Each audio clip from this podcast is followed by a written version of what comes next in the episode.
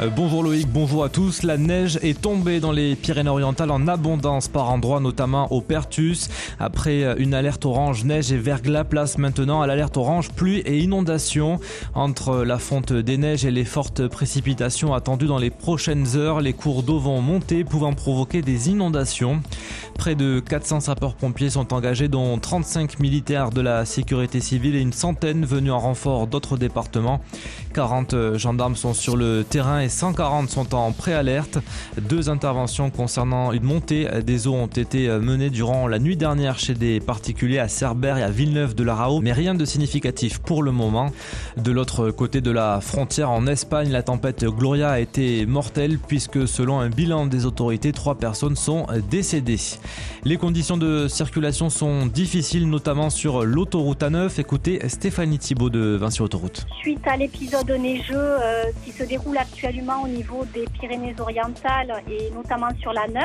La circulation euh, sur l'autoroute en direction de l'Espagne est impactée euh, par cet épisode, ce qui occasionne euh, des restrictions de circulation. Donc en direction de l'Espagne, une sortie obligatoire est en place au niveau de Perpignan Sud, donc numéro 42, en direction de l'Espagne pour tous les véhicules. Et des restrictions de circulation sont en place depuis hier soir 22h, donc pour les camions des zones de stationnement obligatoires ont été mises en place entre Sijan et Le Cat pour éviter euh, aux camions euh, d'aller se positionner au niveau des difficultés. Stéphanie Thibault, responsable communication de Vinci Autoroute. Sur le reste du réseau autoroutier, tout va bien après Perpignan en direction de Narbonne. Donc vous l'avez compris, des conditions difficiles, ce qui impacte également les transports scolaires dans le Conflent, le Val-Espire, la Cerdagne et le Cap-Cyr.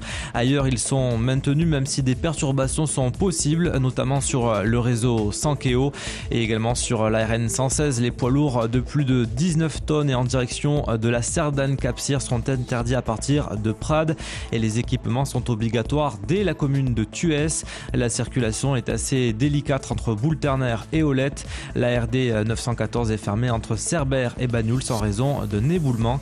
Tous les passages à quai sont fermés. Il convient de rester vigilant.